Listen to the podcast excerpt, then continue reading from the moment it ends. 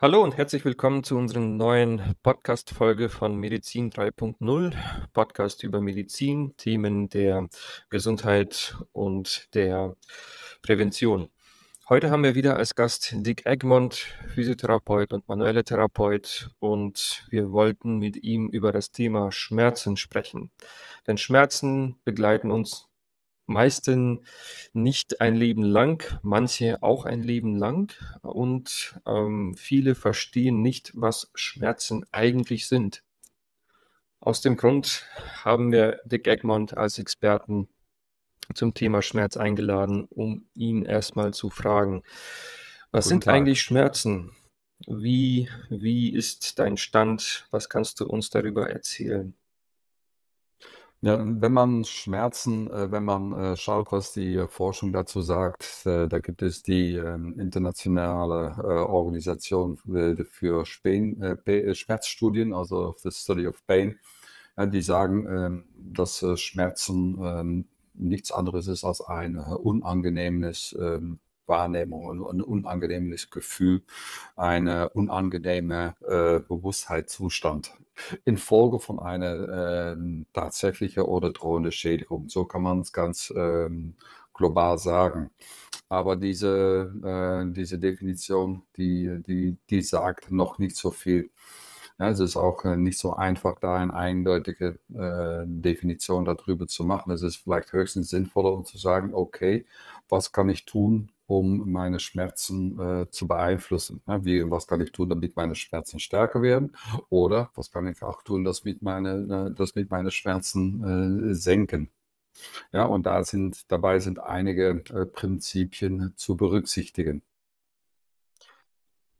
Ich selbst bin ja auch Physiotherapeut und Mhm. meine Patienten fragen mich, ja, ähm, was, was sind eigentlich Schmerzen und wie, wie kann ich mit Schmerzen umgehen? Sprich, ähm, ist das Verständnis von Schmerz, spielt es eine Bedeutung, dass man versteht, was das ist auf anatomischer, physiologischer Ebene?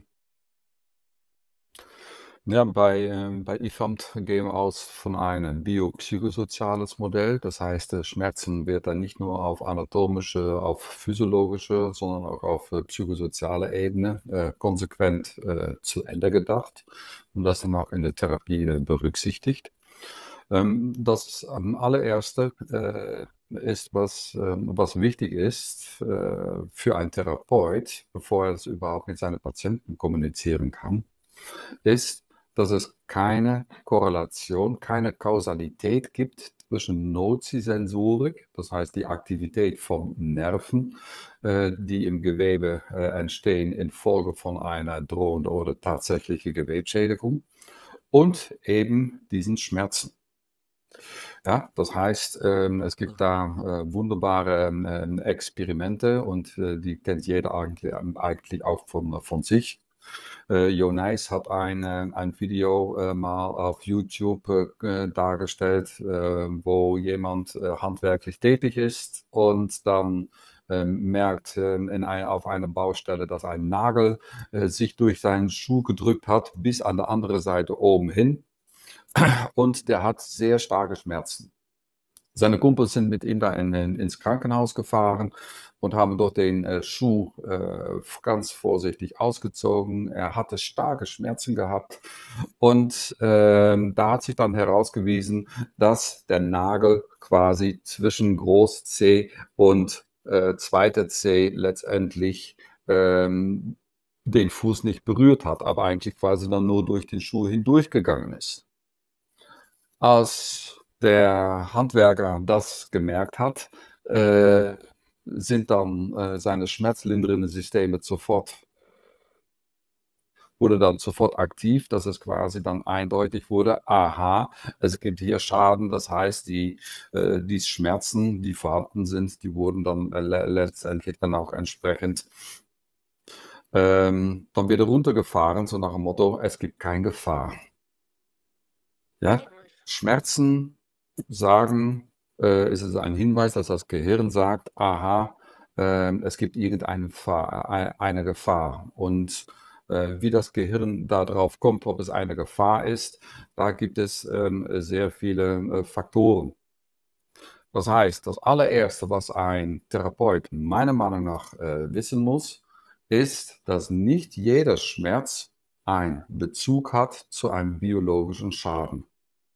Und das, äh, wenn man erst diesen ersten Satz äh, verstanden hat, dann kann man die in einer späteren Situation dann auch zum Patienten kommunizieren. Also Schmerz hat keinen direkten Zusammenhang mit, äh, wenn ich jetzt mir die Hand breche, kann ich dabei Schmerzen haben oder auch nicht. Verstehe ich das richtig? Ja, genau, das verstehst du richtig. Wenn du in einer lebensbedrohenden Situation bist, ja, in, in einer Kriegssituation und äh, da entsteht so eine starke Verletzung, dann äh, wirst du äh, in manchen Situationen äh, ohne äh, große Schmerzen letztendlich zum Sanitäter kommen und erst beim Sanitäter bekommst du deine Schmerzen. Ja, sowas ähnliches äh, sehen wir auch beim, beim Sportler, dass der Marathonläufer äh, sich eine Ermüdungsfraktur in seinen Fuß zulegt, aber entdeckt das erst, wenn er äh, über, äh, über die Finishlinie äh, gekommen ist. Das klingt für mich, als ob auch Stressfaktoren äh, einen großen Einfluss haben auf das Empfinden vom Schmerz. Wie, wie funktioniert da die Stressphysiologie? Gibt es bestimmte Prozesse im Körper, die das verstärken oder vielleicht sogar hemmen? Ja, das, das Wort Stress äh, ist dabei natürlich ähm, genauso inflat inflatorisch gestiegen wie, äh, wie die Preise für Gemüse im Supermarkt. Ähm, man muss, Stress muss man, muss man äh, differenzieren. Ja, es gibt einmal äh, ein Stressor, das ist einmal ein, ähm, ein Reiz, das kann ein, ähm, ein körperlicher Stressor sein. Äh, es ist zu kalt, es ist zu warm, ähm, es ist zu nass äh, und der äh, Körper muss sich da gegen Widerstand seiten. Aber es gibt auch emotionale Stressoren. Ne, emotionale Stressoren wie, wie Angst, ja, im Sinne von Angst haben vor, ne, so Fear oder auch besorgt sein, ne? Anxiety ähm, oder einfach traurig sein oder wütend, wütend sein. Ne? Das sind äh, verschiedene äh, Formen von negative Emotionen, die dann als äh, Stressor sein. Und es gibt natürlich auch positive Stressoren, ja? dass man ähm, Glücksgefühle bekommt, indem man ähm, einfach Spaß hat, indem man äh, Freude hat und ähm, natürlich auch, wenn man Anerkennung bekommt, ja, dass man äh, über irgendwas, was man gemacht hat, dann auch eine entsprechende Belohnung bekommt. Ja, das erzeugt dann auch ähm, positive Emotionen und dadurch ver ver ver vermindern dann letztendlich auch dann die, äh, die Stressoren im Sinne von, ähm, vom Stress. Das heißt, wir kommen dann eigentlich schnell äh, in diesbezüglich dann auch hinsichtlich des Stress, äh, was das dann ganz konkret bedeutet. Also, desto besser mein Empfinden ist, desto ausgeruhter und glücklicher ich bin, desto weniger Schmerz empfinde ich. Und desto ängstlicher, gestresster ich bin, desto mehr Schmerz äh, empfinde ich. Ist das richtig? Hm, ich weiß nicht, ob die, du, äh, die, die Korrelationen, die du jetzt gleich darstellst, ähm, immer stimmen, aber äh, im Prinzip äh, gibt es gibt da sicherlich auch Namen, aber es ist eine Basis, die man sagen kann. Ist ähm, welche Arten von Schmerz gibt es denn noch? Also, ne, du sagtest, es gibt den emotionalen Stress. Gibt es auch den emotionalen Schmerz? Oder? Ähm, so kann man das äh, sagen. Ähm, es gibt äh, im Prinzip Schmerzen, die entstehen aufgrund von Nozizeption. Ja, das heißt, äh, wenn ich mich hier auf meinen Handrücken, äh, wenn, wenn ich mich da kneife, dann äh, wird hier eine Nocisensorik erzeugt und diese Nocisensorik, die wird in meinem Gehirn ähm, als Schmerzen empfunden. Das ist die klare nozizeptive Schmerz, so nennen wir die. Und diese nozizeptive Schmerz kann sich auf unterschiedliche Art und Weise andeuten. Ja, das erste ist, was ich hier gerade demonstriert habe. Das ist der sogenannte lokale Schmerz ja, was, äh, was jeder Mensch denkt, äh, wie das funktioniert. Dann gibt es noch der sogenannte übertragene Schmerz oder Referred Pain. Ja, das sind äh, Schmerzen, die an einer anderen Stelle äh, gespürt werden, als sich die, äh, die Quelle von Nocisensorik, als die, die Schädigung oder die drohende Schädigung sich befindet. Ja, und das ist dann oft äh, zum Beispiel, wenn wir äh, über Referred Pain sprechen, dass ein Patient zu uns kommt und sagt, hey, ich habe Nackenschmerzen, die hier so, äh, die hier so ausstrahlen. Ja, oder ich habe Rückenschmerzen, die ins Bein ausstrahlen. Sodass äh, das für den Therapeuten wichtig ist, dass er weiß, aha, sind die nozizeptive Schmerzen, sind das A, lokale Schmerzen oder B, ist das Referred Pain. Man sieht aber ein, ein Beispiel dazu, ähm, wenn ich sagen nochmal darf. Ähm, man sieht oft bei Patienten mit Coxarthrose, dass sie Schmerzen haben in der Leiste, die in das Kniegelenk ausstrahlen, in das mediale Kniegelenk ausstrahlen.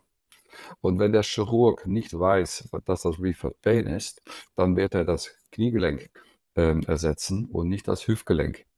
Und ich möchte nicht wissen, wie viele Operationen, wie viele falsche Gelenke heute eingebaut werden, aufgrund der Tatsache, dass der Chirurg nicht den Unterschied zwischen lokaler Schmerz und Referred Pain weiß.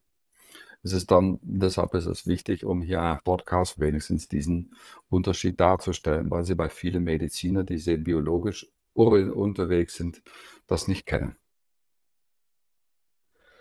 Das ist richtig. Und deshalb machen wir diesen Podcast heute, um die Leute eben über solche Themen aufzuklären auf einer interaktiven Art und Weise. Ähm, vielleicht hier nochmal eine ergänzende Frage aus Seiten der Patienten. Hm. Gibt es bestimmte Techniken für Patienten, wie sie am besten mit dem Schmerz umgehen können? Vielleicht bestimmte mentale Techniken, um eben die Wahrnehmung zu verändern und somit den Schmerz zu beeinflussen. Ja, das, äh, ich kann auch was äh, dazu sagen.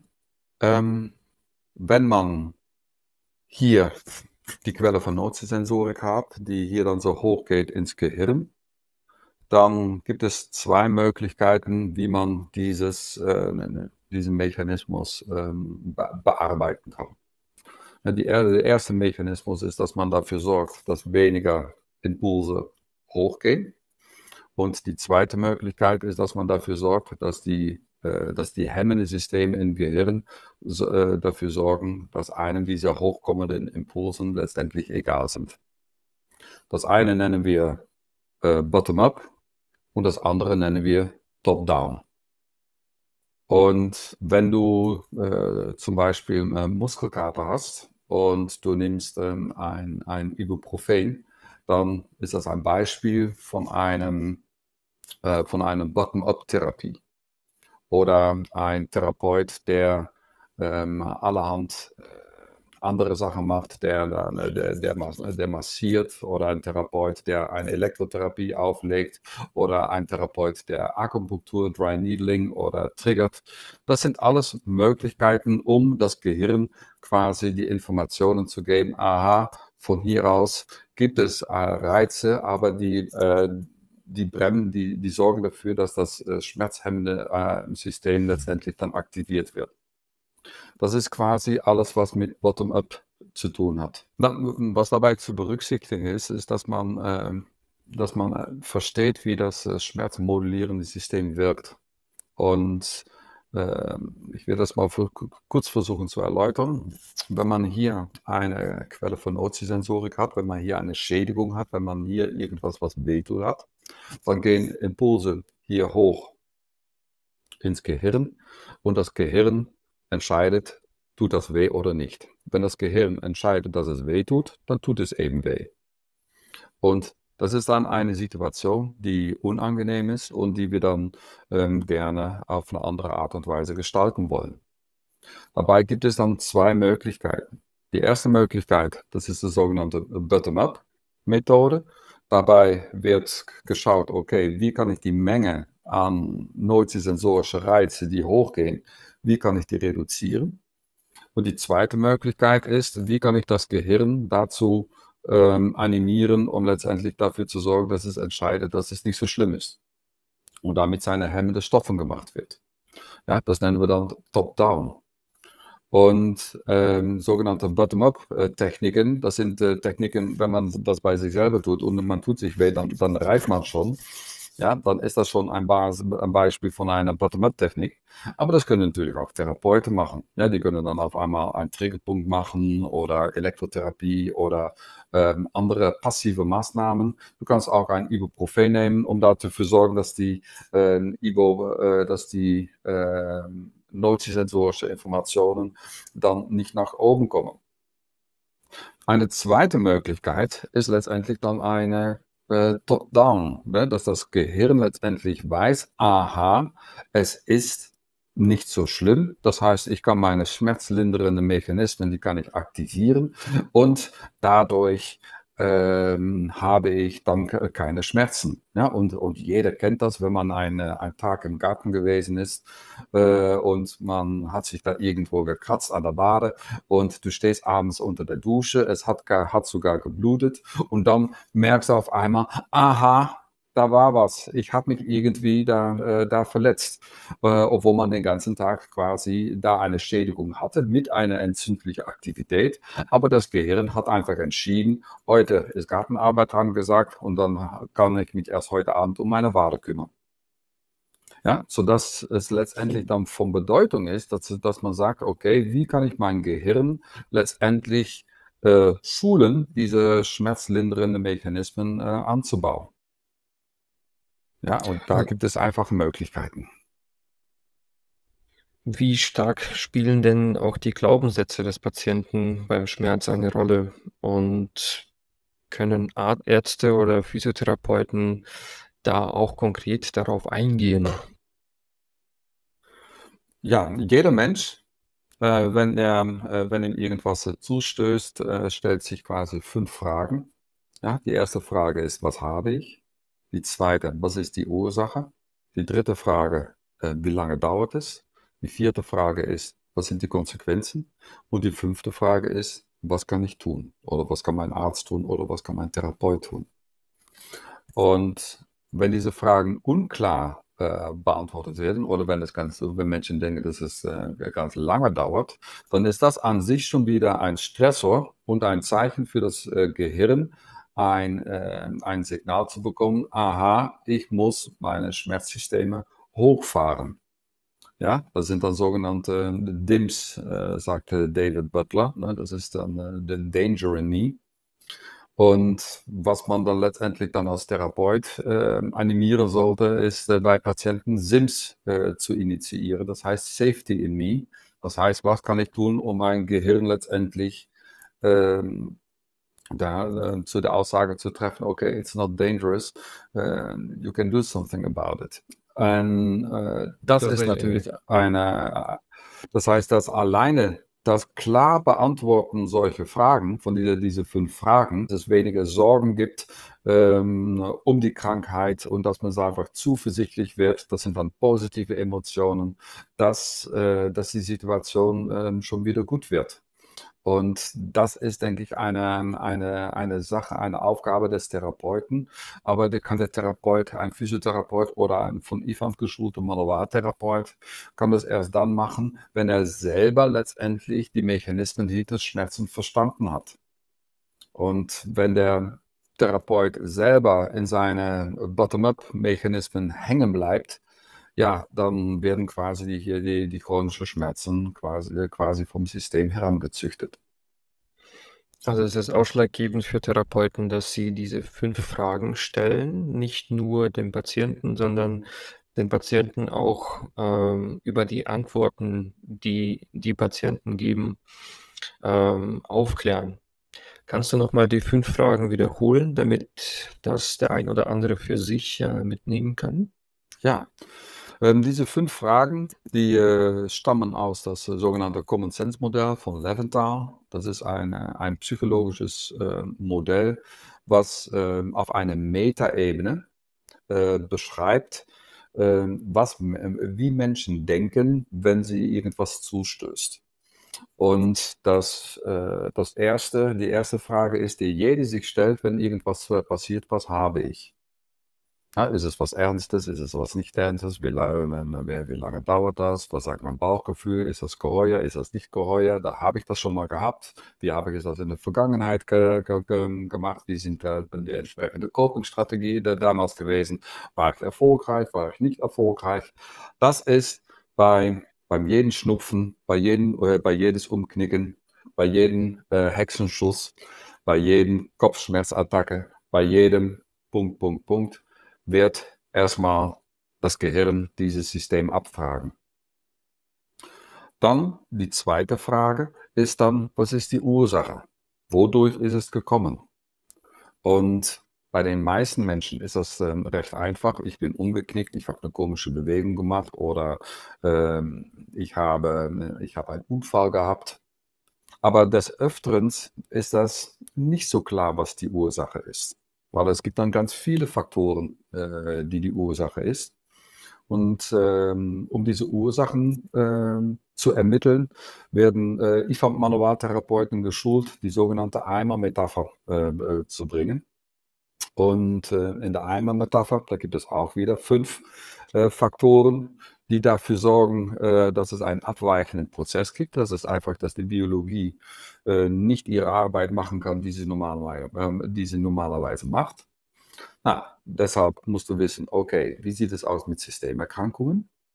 Das heißt, Kranken, die, Krank Erkrankungen, die in deinem ganzen Körper äh, vorhanden sind, ja, wie, äh, wie Diabetes, ja, wie, wie Diabetes oder äh, äh, ob du Rheumafaktoren hast, äh, ob deine Schilddrüse äh, gut funktioniert oder auch bei Frauen, ob der Zyklus regelmäßig kommt.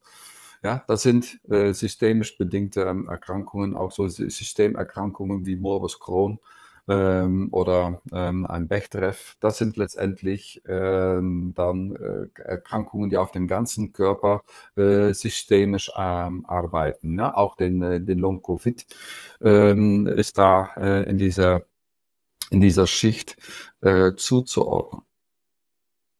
Und die zweite Schicht, das ist die Schicht äh, negative Stress ja, äh, in unseren Eimerchen, ja, äh, die Sorgen, die wir, die wir haben, ja, ein negativer Stress also letztendlich dann auch einhergeht mit einem Kontrollverlust.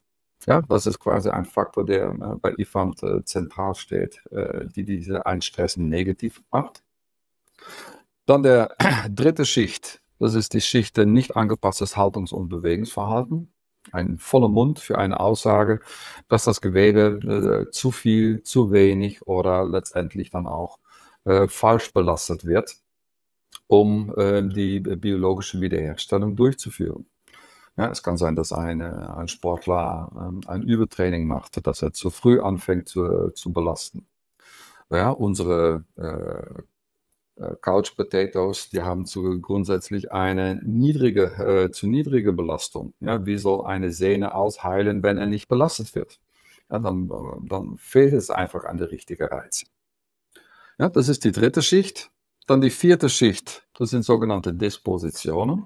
Ja, das sind die Blockierungen, die äh, in der manuellen Therapie dann im Vordergrund stehen. Äh, und dass man dann letztendlich mit manueller Therapie Voraussetzungen schafft für normales Bewegen, um letztendlich dann auch damit diesen ganzen Eimer, diese ganze äh, die Dimension Ursache um die letztendlich dann auch klar zu deuten. Ja, dass Patienten äh, dann letztendlich äh, verstehen, aha, was ist jetzt die Ursache äh, von meiner Rückenschmerzen? Dann die, diese, die Dimension, wie lange dauert es? Ja, normalerweise muss man, äh, kann ein Hetzenschuss geht, geht recht, recht schnell. Ja, das ist innerhalb von einer Woche bist du wieder auf Vordermann. Dann ist das eigentlich ganz gut ähm, auch eine, äh, eine Distorsion im Sprunggelenk. Da bist du nach, äh, spätestens nach zwei Wochen, äh, bist du, kannst du wieder äh, in die Halle unterwegs sein. Aber es gibt dann auch äh, Situationen, wo zum Beispiel ein Bone Bruise äh, ist, so ein Knochenödem. Und wenn ein Knochenödem da ist, dann musst du den Sportler oder den äh, Menschen sagen, okay, jetzt bist du erstmal drei bis sechs Monaten, bist du da ähm, außer Gefecht. Und da, das sind die Zeiten, die die Biologie braucht. Ne? Die Biologie ist ein bisschen langsam, ist ein bisschen altmodisch. Und äh, die braucht halt die Zeit, um die Programme etwa, äh, einfach normal ablaufen zu, äh, ablaufen zu lassen. Und daraus kommt dann letztendlich, was kann ich tun? Ja, dass man quasi äh, die Frage, was kann ich tun? Na, das Einzige, was du äh, tun kannst, ist ein nicht angepasstes Haltungsbewegungsverhalten anpassen. Ja, und daraus äh, rollt sich dann letztendlich, dass dann die Konsequenzen sind, äh, dass aus unrealistische Illness Beliefs in, ich muss bald in Rente, ich kann meine Arbeit nicht mehr machen, dass daraus dann die Konsequenzen entsteht, okay, ich habe Vertrauen, es wird alles gut. Und äh, so kann es dann sein, dass die Illness, die, die Illness Beliefs, wenn die modifiziert werden, dass das Gehirn dann sofort sagt, hey, es ist alles gut und dass dann die Schmerzen innerhalb von kürzester Zeit, äh, so ähnlich wie, wie, wie, der junge Mann, in, äh, der mit seinem Nagel äh, durch sein Zeh im Krankenhaus, dass dann die schmerzlindernden Systeme auch angefangen haben ähm, zu arbeiten. Und dann geht das äh, so schnell. Das heißt, wir müssen den Schlüssel finden, um unseren eigenen körpereigenen Medizinschrank aufzumachen. Und das geht ganz gut, wenn man sich diese Fragen stellt und eben das Verständnis hat, wo der Schmerz herkommt und wie er im Gehirn verarbeitet wird. Na, ähm, wir haben gerade das, ähm, äh, das, das, äh, Coaching, das, ja, das Bottom-up und das Top-down äh, mhm. gesehen. Ja, das sind quasi die zwei Wege, wie man das Gehirn dazu animieren kann, seine schmerzlindernden Systeme äh, darzustellen. Gut, als Manualtherapeut kannst du natürlich in erster Instanz ähm, über ähm, eine Manipulation oder eine HVT-Technik äh, oder auch eine mobilisierende äh, Technik, je, nach, äh, je nachdem, was gerade äh, indiziert ist. Da hast du dann die Möglichkeit, um die, äh, das Gehirn als Bottom-up ähm, Methode da, äh, da, da entsprechende Reize zu geben.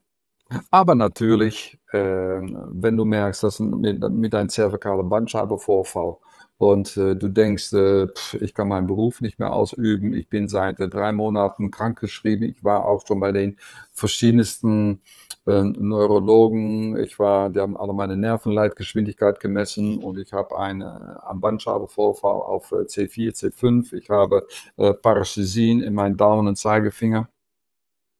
Und dass man dann äh, zu einem Therapeuten gelangt, der das einfach mal klar darstellt und dann sagt, okay, der Bandscheibenvorfall ist quasi an der falschen Etage. Und dass man dann durch manualtherapeutische Techniken, damit dann die, die Beweglichkeit von der zervikale Wirbelsäule äh, und thorakale Wirbelsäule auf einmal innerhalb von einer Behandlung wieder komplett normalisiert, dass das Gehirn dann auch merkt, hey verdammt, so schlimm ist das gar nicht, wie sie alle sagen. Und dann bekommt das Gehirn die Möglichkeit, um letztendlich diese schmerzlindernden Mechanismen äh, herabzusetzen. Und das braucht, das braucht einfach Zeit. Ja, bis das äh, verstanden wird. Ja, und das ist letztendlich auch das, äh, das Training, was wir durchführen bei unserem äh, Weiterbildung in manuelle Therapie nach dem IFAM-Konzept. Da wird ganz genau das trainiert. Gibt es denn bestimmte Körperregionen, die einen größeren Einfluss haben für das Schmerzempfinden, die der Therapeut oder der Manualtherapeut ähm, ein besonderes Augenmerk drauflegen muss, sei es vielleicht die Halswirbelsäule oder, oder andere Regionen? Ähm, es gibt äh, Regionen, wo es relativ viele Nocisensoren gibt pro Kubikmillimeter ähm, äh, Gewebe. Und es gibt äh, Regionen, wobei, wobei es relativ ähm, geringe Anzahl ist. Ja, wir wissen, dass äh, in der Halswirbelsäule und in der Lendenwirbelsäule, da gibt es relativ wenig ähm, Nocisensoren. Deshalb, wenn wir hier eine Quelle von Nocisensorik haben, dann haben wir immer, äh, dann sehen wir oft äh, Referred Pain. Das ist dann so die Schmerzen, die, äh, die ausstrahlen.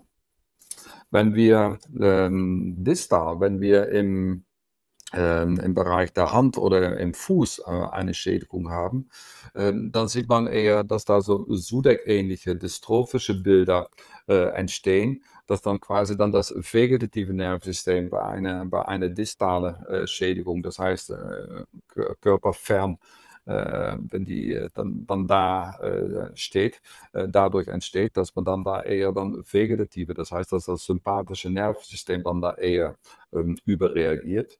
Und wenn wir eine Schädigung ähm, in, in, der, in der Körperachse haben, ja, dass dann eher dann die, die Ausstrahlung äh, da im Vordergrund steht. Du hast ja auch schon den äh, Morbus Sudeck erwähnt. Ähm, das fällt ja auch in den Bereich von chronischen Schmerzen. Und es Mhm. gibt auch sehr viele Menschen, die heutzutage an chronischen Schmerzen leiden. Ähm, wie ist da die effektivste Methode, um solchen Menschen zu helfen? Tja, da stellst du eine Frage. Ähm, chronische Schmerzen. Ähm, bei IFAMT äh, geben wir äh, sagen wir, es, es gibt zwei Arten von, äh, von Patienten. Das Wort chronisch, das ist äh, manchmal etwas verwirrend. Ja, wir würden lieber sagen, es gibt einfache Schmerzen und es gibt komplexe Schmerzen. Ja, und, äh, und einfache Schmerzen, das sind Schmerzen, die, die haben eine Quelle von Nocisensorik und das Gehirn sagt, das tut weh. Ja, das sind die, äh, das sind die, das sind die einfachen Schmerzen. Aber die können auch acht Jahre dauern. Ja, ich hatte neulich einen Patient, der hat seit acht Jahren hat er Leistenschmerzen, seine Coxarthrose, der hat ein neues Hüftgelenk bekommen und seine äh, langwierig dauernde Schmerzen waren weg.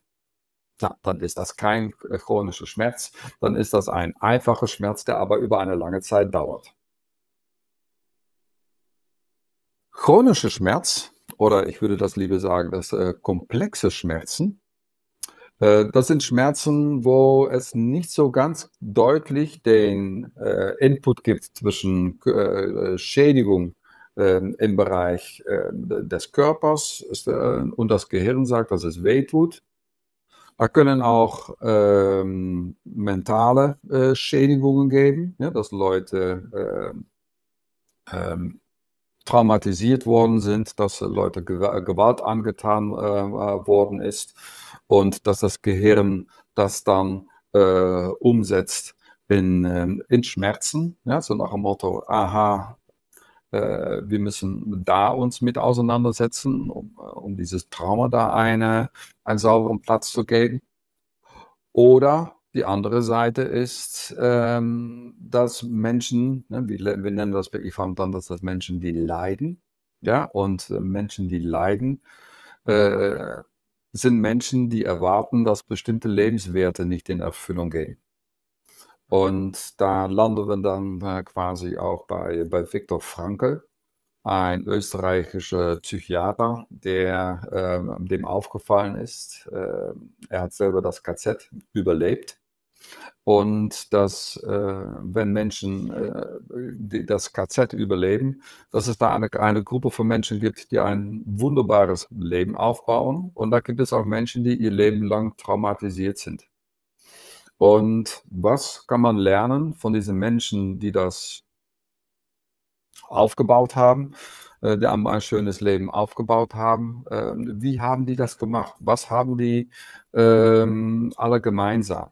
Ja, und dann, kommt, dann kommen wir recht schnell in der, in der Sinnfrage. Ja, ist das Leben sinnvoll? Und äh, dass man dann auf, auf der Grundlage eines sinnvollen Lebens dann letztendlich dann auch ähm, die schmerzlindernde äh, Systeme da darüber aktiviert und natürlich dann auch, äh, dass die entsprechende äh, Traumata dann auch verarbeitet werden. Und ich denke, als Physiotherapeut hört da unsere Kompetenz auf. Ja, da sind wir äh, ganz klar überfordert, beziehungsweise das ist nicht unser Job. Ähm, das Einzige, was wir machen können, ist, bei, wenn wir sowas äh, sehen bei, äh, bei Menschen, dass man dann sagt, okay, ähm, deine, deine Schmerzen ähm, sehe ich, dass die eine Folge sind äh, von, äh, von Einflüssen, die, äh, die ich nicht beeinflussen kann, von, von Faktoren, die ich nicht beeinflussen kann. Aber es gibt da sicherlich ähm, andere Menschen, die da äh, eine Rolle spielen. Ja, und äh, man darf nicht vergessen, äh, hier in Deutschland, die letzten 100 Jahre, es sind zwei Weltkriege, ähm, gelaufen. Ja, das heißt, äh, Menschen ist äh, viel Leid zu, äh, angetan worden und ähm, Angst, ja, the German, äh, the, the, the, German Fear äh, ist international bekannt ja, da, dass dann quasi dann auch die, äh, die Epigenetik da eine Rolle spielt. Das heißt, äh, dass die, äh, die Trauma, die Leiden, die unseren Eltern und Großeltern erlebt haben, dass die in unserem Alltag heutzutage auch noch eine Rolle spielt. Und jetzt verstehst du langsam, wenn ich sage, dass ähm, Schmerzen komplex äh, sind. Ja, und das Wort chronisch ist da, ist eigentlich nur eine Zeiteinheit äh, und äh, ist keine, keine richtige äh, Flagge, die die Ladung richtig deckt. So würde ich dann eher sagen, sprechen wir von komplexen Schmerzen. Und da ist es wichtig, dass ein Physiotherapeut, der im Prinzip der Körper als Eingang hat, sich bewusst ist, dass es dann auch all diese ähm, Komponenten gibt. Und was man dann letztendlich dann auch auf der, äh, auf der körperlichen äh, Ebene machen kann, um diese komple komplexe Schmerzen zu begegnen. Ja, Schmerzen sind in der Tat sehr komplex und ich denke, dass es für jeden individuell, wie er Schmerzen wahrnimmt und vor allem verarbeitet und damit mhm. umgeht.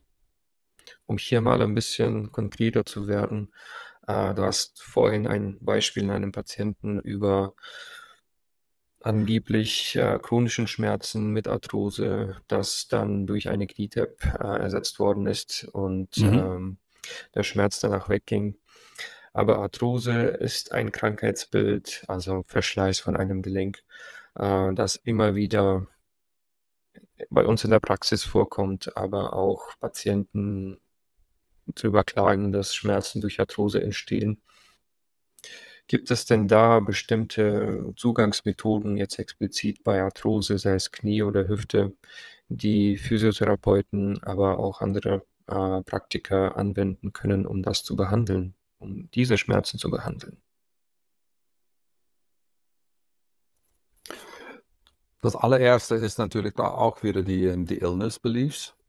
Ja, dass man äh, sagt, ähm, okay, ähm, was habe ich? Ich habe Arthrose, was ist die Ursache? Okay, ich bin 72 Jahre. Ähm, was kann ich tun? Ich kann mir ein neues Kniegelenk einbauen. Was sind die Konsequenzen? Ich bin ein halbes Jahr raus. Und äh, so lange dauert das. Es gibt natürlich auch andere Möglichkeiten, dass man äh, durch eine gezielte Physiotherapie, dass man dann sagt, okay, äh, was habe ich? Ich habe äh, Gonarthrose. Was ist die Ursache? Ich bin 72. Was kann ich tun?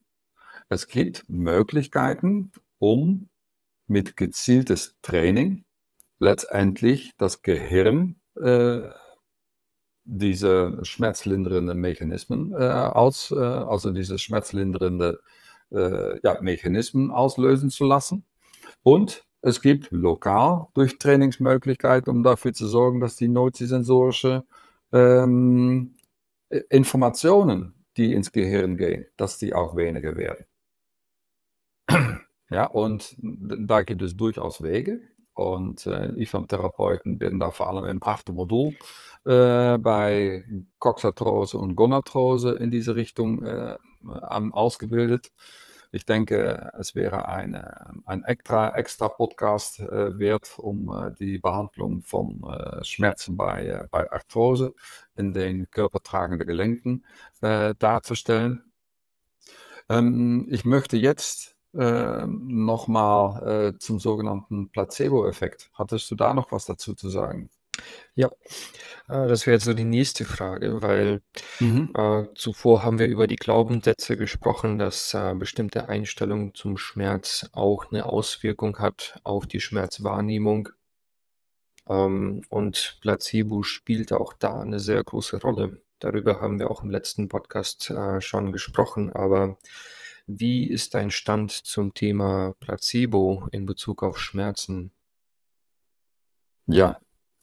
Ähm, wir haben äh, innerhalb des IFAM-Teams äh, vor einigen Jahren äh, entdeckt, dass äh, die manuelle Therapie nicht nur effektiv ist, weil wir so ein gute Techniker sind, sondern äh, dass wir als Mensch letztendlich äh, diejenigen sind, die die äh, therapeutische Beziehung ähm, aufbauen. Und Mittlerweile sind wir in der Weiterbildung im neunten Modul äh, dann auch so weit, dass man sagt, okay, wie funktioniert diesen Placebo-Effekt? Was, welche Voraussetzungen braucht man dafür? Und wie kann man als Therapeut diesen Placebo-Effekt dann auch effektiv nutzen? Das heißt, was kannst du tun, damit Patienten ihre Illness Beliefs ähm, verändern und nicht nur ihre Illness Beliefs verändern, sondern auch tatsächlich ein gesundes Verhalten initiieren? Und ähm, da ist dann der Placebo-Effekt oder wir nennen das dann manchmal auch die, äh, das Ausnutzen oder das Erzeugen von numinösen Momente. Ja, das ist ein, ein Moment in einer, in der Therapie, äh, wobei der Kontakt äh, sehr spezial ist, sehr, sehr intim ist. Ja, das kann eine gelungene Manipulation sein.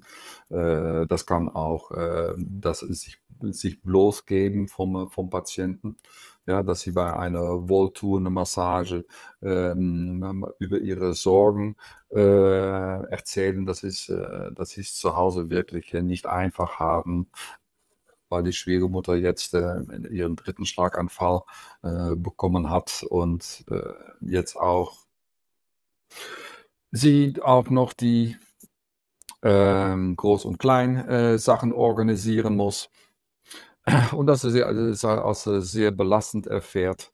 Und äh, auch die Tatsache, dass man selber einfach begeistert ist von der Sache. Ja, der Grund, warum ich diesen äh, Podcast mache, ist, dass ich begeistert bin von, äh, äh von der manuellen Therapie.